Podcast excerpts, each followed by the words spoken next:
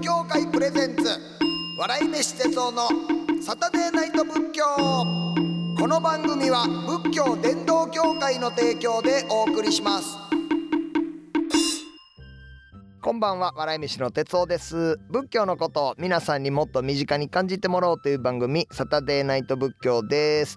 さて今月のゲストは友近さんです。よろしくお願いします。ともちゃんです。もう毎回入れますやんか。はい。ともちゃんって確かにでも言われてないですね言われてないです。うーんあ、誰やろうがなんていうか、ともちとかはね、よともく言われます。ちはね、はい。うんババちゃんとか言うてるイメージあるけど、私のこととを唯一あのちかちゃんっていうのはね、はいほ香港さんがいますね。香港さがちかちゃんって言ってまんす。どっち取ってんねんの方の、はい。へえそうなんやそうですね。ゆっこちゃんっていうのは俺だけやんねあ、哲夫さんにゆっこちゃんって言われたの初めてでしたね、今。そうでしたっけ、はい。すいません。でも小さい頃はゆっこちゃんってやっぱ同級生はね、うん。言ってましたけども。そうそうですよね、うんうち母親がゆきこなんであ、そうですか。そうなんですよ。だからなんかねちらっと見た時にあ、はい。ああ母親と同じ名前なんやなみたいなのもありますもんねね。え、じゃあ、こう喋ってても今、おえ。え母さんと喋ってるなと思う時あるんですか？なるかなないですよ。そんなんは。ないか。それは名前だけでそれなかなかないですよ。そはい。そこまでのはないか。は。い。そうなんです。あでもないって言ったら嘘なるかな。ちょっとなんかでもなんか母親片もんだろうかなって思う時ちらっとありますかね。肩と首はちょっとやめてほしい私。ええダメですか？はい。あの整体師にそれはダメって言われて。言われてるんですか？い。やそれちゃんと答えんでいいなそんな。すいません。すいません。ちょっと談義をさせていただきましたはい。えーとね今までのずっとこれ仏教のね、はいラジオなんで、まあ、仏教のお話もさせてもらってたりしたんですが、はい。その仏教を一番最初に始めた方っていうのはうん友近さん誰かご存知ですか、あ、ブッダ。あそうそうそう、はいブッダですまあ、はいお釈迦さんとかねそうですね。言われたりしますけれども、まあ、お釈迦さんってなんで釈迦っていうかって言ったらはい。あの方がその釈迦族という、はいまあ、部族があって、うんそこの王家の王子さんとして生まれはったんですよね。はい。で釈迦族の方やからまあお釈迦さんって言ったりとかするんですが、でブッダっていうのはどういう意味かって言ったら悟った人っていう意味で、はい。お釈迦さん35歳で悟らはるんですけども、うん。その瞬間にブッダにならはったんですよね。はあはあはあはだからそこからはまあブッダになるんですが、はい。悟る前はまあブッダではなくてゴータマ・シッダールタっていうような。まあ、そういう通名があったんですけれども、お名前があったんですけれども、うん。あのいろいろまあ尊称みたいなねこううん。敬う気持ちを込めて、まあ、お釈迦さんで言ったりとかね、はい。ブッダとか今、えー、釈尊とかうん。釈迦ムニとか、まあ、いろんなお名前があったりするんですけれどもなんかどんな人かっていうようななんかあのイメージってありますか？へえ。でも最初からそういう悟ってた人ではないんでしょうね。そうそうですそうです、うん。最初はもう普通に、まあ、その王子さんとして、はい。で、まあ、すぐにお母さんが亡くならはったんで、で割とそのお父さんからすると、うん。なんかあのちょっとねな内向的な子になったらあかんなというので、はいうん。ゆくゆくはその王様としてはい。ちゃんと育てなあかんから、っうん。ていうので割とまあ贅沢もう自由奔放にまあ育てたんですよね。でまああの宴会をしたりとか、まあ、すごいなんか見事なステージを子供に見したりとか、いうふうにまあやって育てていったんですけども、はい。まあ、その反対にそのお釈迦さんはもうすごく内向的になっていっちゃったんですようね。ん。で、まあ、出家して、はい。29歳で出家うん。して、まあ、全部を捨ててうんでそれで、えー苦行をしたりとか、うんまあ、いろんなことするんですが、うん瞑想というところに行き着いて、はい。でその瞑想の中で、まあ、自分の頭に出てきた煩悩というものを全て滅ぼして、うんうんで35歳の時に今その悟ったとうんいうふうになってるんですよ。はいはいはいはい。でそのなんかお釈迦さんのそっから35歳から80で亡くなるんですけれども、その45年の間に要は弟子というのがいっぱい増えて、うんでその弟子とあ待機説法って言いまして、はい。まあ、いろいろこうバーッとこう解いていくんですよね。悟自分の悟ったような内容、で解いていくんですけどもじ弟子が「えー師匠せやけどこうこうこれはこれは」言うというふうに質問をしてくるんですよね。でその時にその弟子にあったその弟子の人柄にあったようにこういろいろアドバイスをしていったんですよ。だから例えばその弟子が料理うまいやつやったらその料理に例えてこうこうこうだからはねとか、例えばその剣術が得意やったらその剣術に例えてこうこうこうみたいな感じでだからもういろんなその説法みたいなのが残されて、うんうんでそういうのが後々まとめられていろんな宗派に変わっていったみたいなことやったりもするんですけうんれどもね。うんあのー僕の中で結構あ面白いなと思ってる、あのお釈迦さんの話うん。があったりとかするんですが、やはい。っぱり亡くならはった時のお釈迦さんがすごく人間味があるはい。ところがありまして、お釈迦さんの死因って何かってご存知ですか？え初めてそんな質問されたな。ええ。なかなかないですよね。お釈迦さんの死因をねはい。尋ねられるっていう。食べ物ですか？何か。おおいいですね。正解ですね。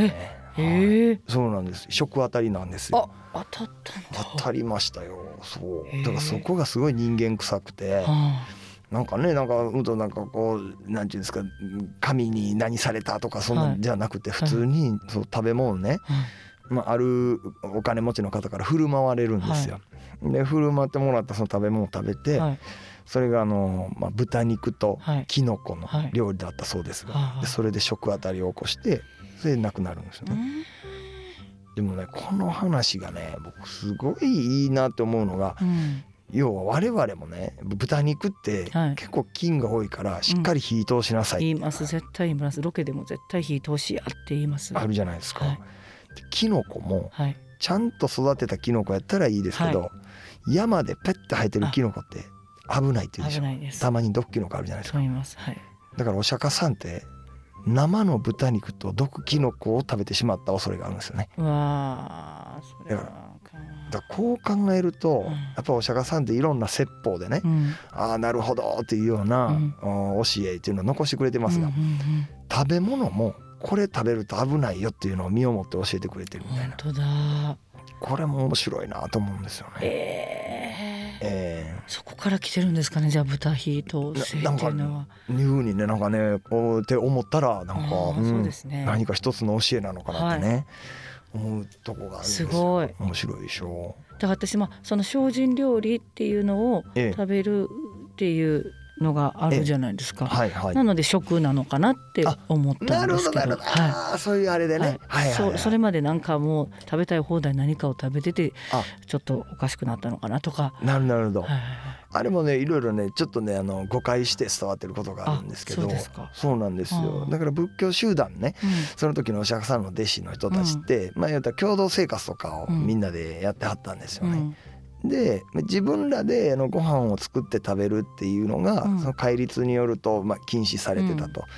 でどういうふうにするかって言ったら、まあ、いろんなお家を回って、うん。そこで残り物をねうん。いただいてはったみたいなんですよ。うんうんうんうんでそういう残り物みたいなのは、まあ、いわゆるお布施っていうやつなんですけれども、でそんだけしてお布施したらまあ言うたらいろんなあの説法うん正しいことを教えてくれるみたいな、なんかそういうことやったみたいですけど、そのえどういう、まあ、しきたりに従ってそういう食べ物を摂取してはったかって言ったらこれ3種の上肉っていうやつがあってね、うん。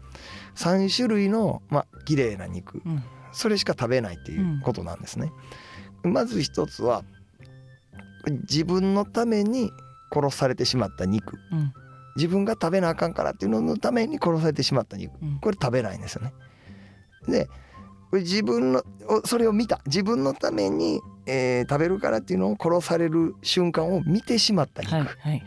でこれは絶対あ食べないです。よ。うんうん。でだと、えー自分のために殺されたよっていうのを聞いた。うん。聞いた肉。これも食べないうんんですよ。うん。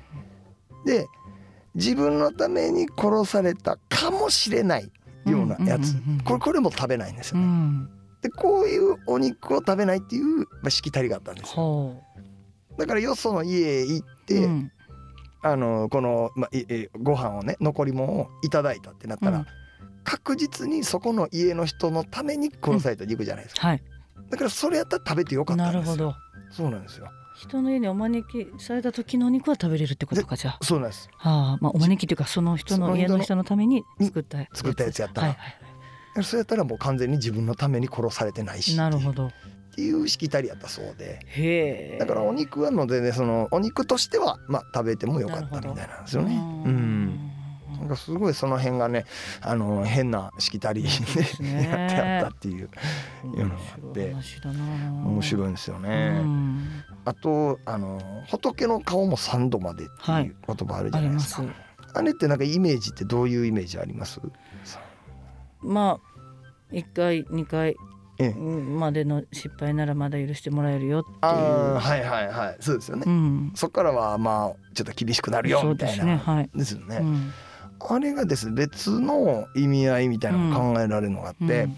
まあ、仏イコールまあブッダお釈迦さんっていうふうに考えたら、これね、まあ、エピソードがあるんですけど、うん。お釈迦さんのその自分が住んでた、うん。まあ、お城あるんですよね、はい。これカピラ城っていうところがあってでそこを隣の国の王子が攻めに来るんですよ。うん。で攻めに来てでお釈迦さんあいつ大体攻めに来るやろうなと思ってるからその城の前で待ってるんですよ。ね。うん。ほんならその隣の国の王子さんはもうお釈迦さんそのブッダっていうのはすごい人になってるっていう噂を知ってるから、うん。そのお城の前にベーッとこういてたそのブッダをパッと見た時に「あやべブッダやすごい人や」みたいになってうんね、でブッダは言うんですよ「何をしに来たんや」みたいな「うんいやちょっと攻めに来たんですけど」ってうん「それええええことかそれ」みたいな「うん。いやダメですよね」わかりました。じゃあ帰りますんで」って言ってうん。帰るんですね。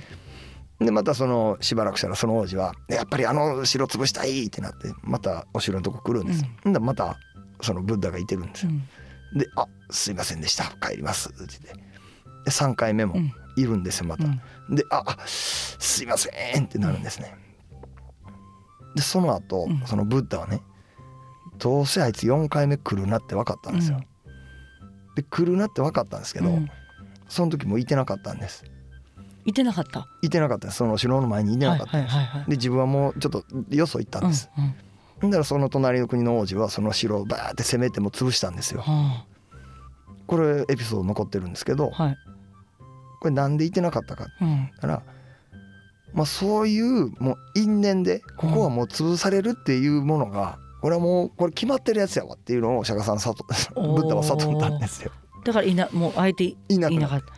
ええっていうなんかその過去に、うん。まあ、そのお城のそこの,、まあ、あの釈迦族というね、うん。部族がその王子に対して何かちょっとね、その因縁になるようなもう悪いことを一回してしまってたと。うんうんでそれで3回までは俺やるけど、うんもうどうしてもその王子が来るってなったらこれはもうそういう宿命やなっていう。なるほど。もうこれ潰されるっていうまあそういう因縁でまあ潰れることになっとんなっていうのを悟っていてなかったっっていうのが仏の顔も3度までへになってるっていう意味で考えたら要はあのちゃんと止めてくれんのが3回までではいはいはいもう4回目からは止めてくれへんぞっていうよそういうことですね。そういう意味合いになるっていうなるほどみたいなエピソードがあるんですよ。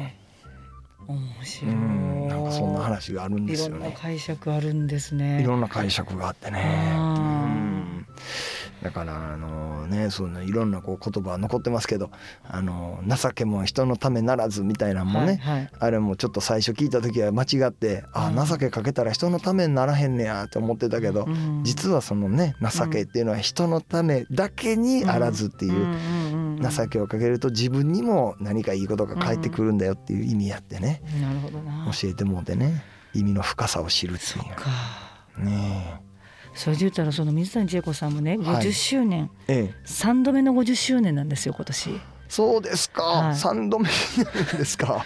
三度目まではねはい。まだお客さん楽しんでくださってましたけど。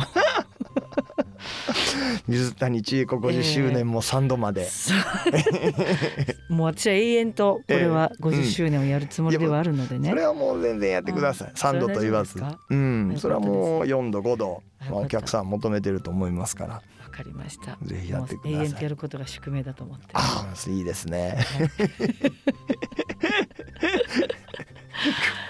50い。い周話聞けました。すいません。はい。ありがとうございます。うございます。前にですねちょっと煩悩についてもね、あのやったんですけれども、あのこれ煩悩って、うん。あの3つのあのまあ要素っていうのが大きな要素がありまして、これトンジンチっていうんですね。でトンっていうのはあの貪る気持ち、うん。ああしたいこうしたいみたいな。うん。でジンっていうのは怒りの気持ち、うん。なんであいつばっかりやんみたいな。うん。で地位っていうのは事実真実をまだ知らない状態っていう、うん。ちゃんとした教えみたいなことを知らないっていうような。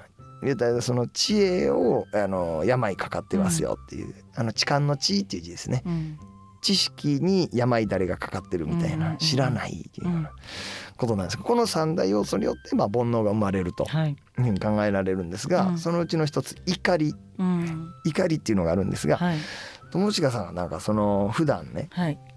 これだけは許せないみたいなことってあったりしますか？もう昔ほどねさっきも、まあ、前回のあのお話でもしましたけどえもう疲れるから怒ることとかイライラすることはやめるっていうふうにはい。思ってますけど、ええその今の現代の風潮として、ええ。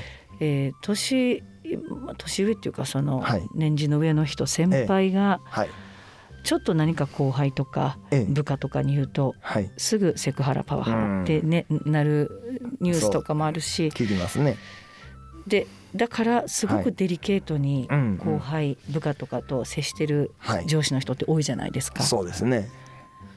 でもすぐそれで訴えるっていう部下とかはい。後輩の人たちってええ。逆にはい。上司に対してのパワハラセクハラなんじゃないかとか。なるほど。そういう意見ってもうまあ本当そんな話もよくはい。あのみんなでやったりもするんですけどとはいにかく今はもううん。あの下の人に気を使う世の中にならないと逆に私たちがそういうふうに、あの言われるしでもそこをすごくケアしながらやる世の中も、うん。逆に私たちも傷ついてたりとかはい。言葉選ばなあかんかったりとかえあの生きづらいよねっていう話とかはね、よくね。なるほど。だから何が正解なのか分かんないですけど、はいはい。みんながこうお互いの気持ちを思いやって尊重し合うとそんなこともなくなるんでしょうけど、ええ。そこもすごい難しい問題やなってやっぱ思いますね。わかりますわ。うん。ねなんか、ね。なんかこの今の世知辛い風潮についてね、ですね。ねえなんかこんなんでええんかなっていうようなね怒りとまではいかなくても何かね、なんかすんなりこう飲み込めないっていうようなね、うん。それはわかります。だからほんま特にその上下関係で言ったら学校の先生もね、やっぱりその生徒それからその奥にいる父兄から、まあなんかいろいろ言われたらまたね自分の職にも影響するし、そうそうそうそうだからがんじがらめで、まあうん。教育もせなあかんとかって、うん。だからあれはすごい僕は気の毒だなと思ってて。ですよね。ええだからねあのみんなねもっと先生にうん。寛大なイメージを持たなあかんって思ってるんですよ。いや本当そう思います。ううん、ら僕らなんて、まあ、これ言うたらもう古臭いって言われるかもわかんないですけど、やっぱり小学校6年の先生なんてすぐげんこつしてくれましたしね,、んねだからその担任ではないですけれども、うん。すごい僕あの怒られた先生は時計パンチっていう必殺技を持ってまして、はい。腕時計をね、うん。この指のところにはめ替えるんです。でメリケンサックみたいにするんです。でそこで殴るんですよ。なるほど。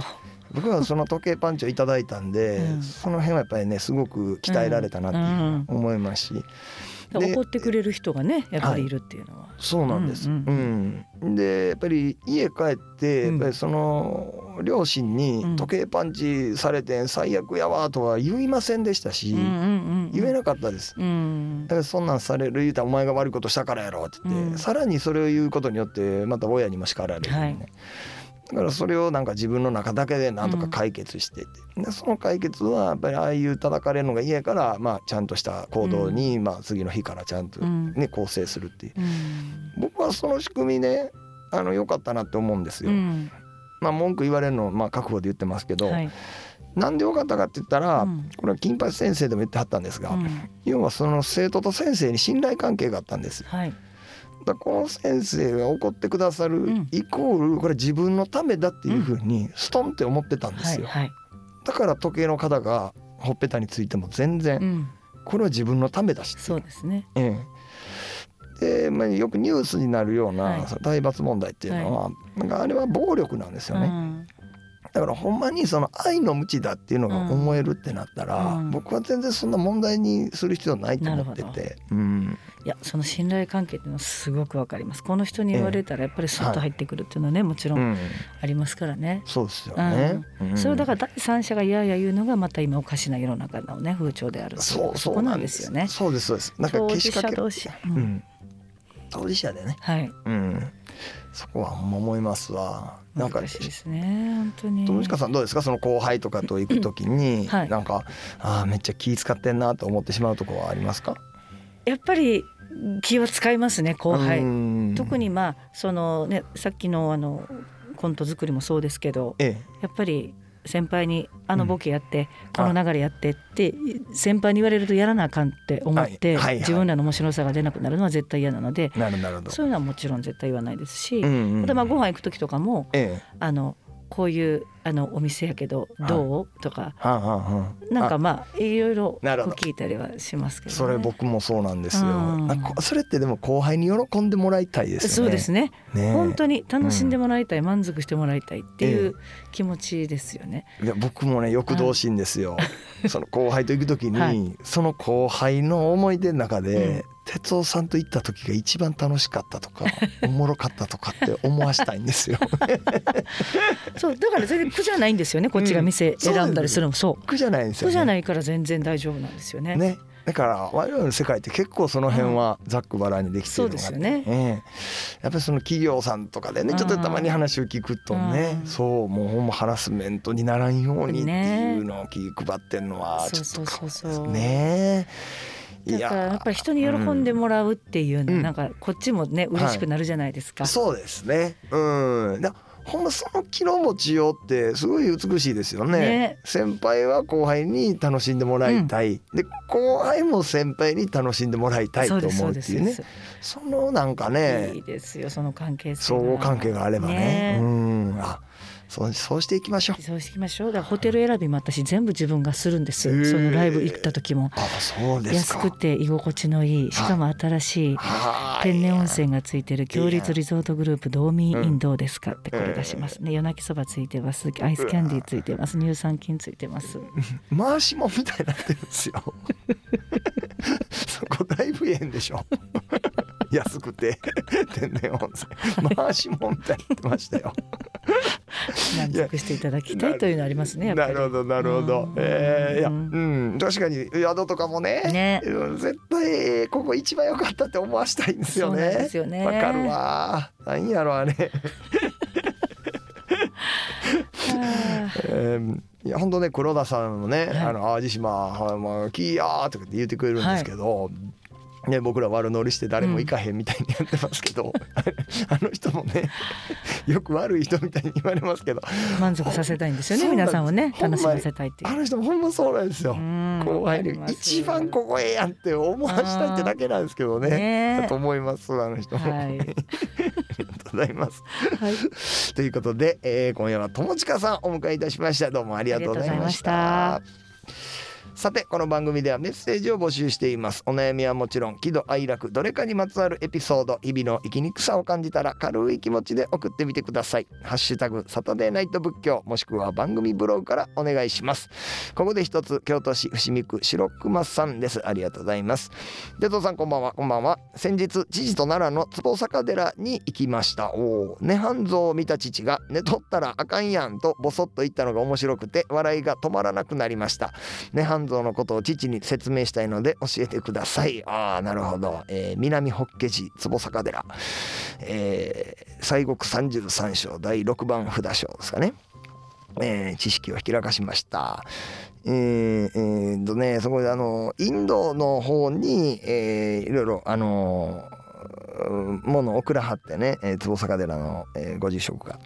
でインドの方から、えー、とその石の、えー石仏さんをいっぱいお返しでいただいたみたいななんかそんなお話は聞かせていただきました。いろいろ寄付しはったんですねインドの方にね。えー、とんでね半蔵はあのお釈迦さんが80歳で亡くなるんですけれどもその亡くなった時の横になってる姿を模した、えーそういう像がね半蔵です。すごいでかかったと思います。あの坪坂寺のね半蔵はね。で、ま、ちゃんと寝てはるからね、えー北枕で、えー右の方を下にして西向きでね北枕で西の方に顔を向けて、ま、寝てはるわけなんですがうん。先ほども言いましたね、えっと、食あたりでね寝込まはるんです。でそのまんま、まあ、あの成仏されるってねに入らはるっていうことなんですけれども。えーそうですね。笑いが止まらなくなりました。まあだからそれもうんあのあれですわ、えー、ツッコミ方っていうことです。何かの事象に対して何かを言葉をあてがう、まあ、要はそのボケであればツッコミってことですが。その時のそのトーンが良かったんでしょうね。寝とったらあかんやんやと思わないんかもわかんないです。寝とったらあかんやんぐらいの。ボソッと言ったトーンがすごく整合性があってよかったんでしょう。あさりちゃんっていうアニメがありましてそのあさりちゃんのアニメのあの歌の時にですね最初はなんか明るいアップテンポななんか「ああきれたあの子はあさりちゃん」みたいになるんですけどそっからなんかあのねちょっと途中ぐらいで変わってあの喧嘩モードに入るんですよね。お母さんが怒ったりとかお姉ちゃんとバーって戦ったりででそっからなんかダークな感じの曲調に変わるんですが。変わるところでねなんかあの「ててててててて」っていうリズム入るんです。でその時の映像がですねあのなんかなんかすごい丸いなんか色とりどりのね赤とか青とか黄色とか丸いなんか円形のものが叩くなってちょっと回るだけみたいな映像があるんです。その映像に対してうちの姉がですね「何これ?」って言ったんが妙に面白くて僕は大笑いしたのを覚えてます。ただのアニメの歌のところの映像が丸 丸いなんか色とりどりのものがただ回るだけで「何これ?」って言った姉のその一言がやばかったそれとよく似てるかなと思いました白熊さんメッセージありがとうございました。番組特製ノートを差し上げます。お楽しみに。またポッドキャストではほぼノーカット版が聞けます。こちらも番組ブログをチェックしてみてください。というわけで月日は百代の過客。あっという間に時が過ぎ去ってしまいました。来週もこの時間に仏教したいと思います。ここまでのお相手は笑い飯の哲夫でした。あいしゃ仏教伝道協会プレゼンツ。笑い飯哲夫のサタデーナイト仏教この番組は仏教伝道協会の提供でお送りしました。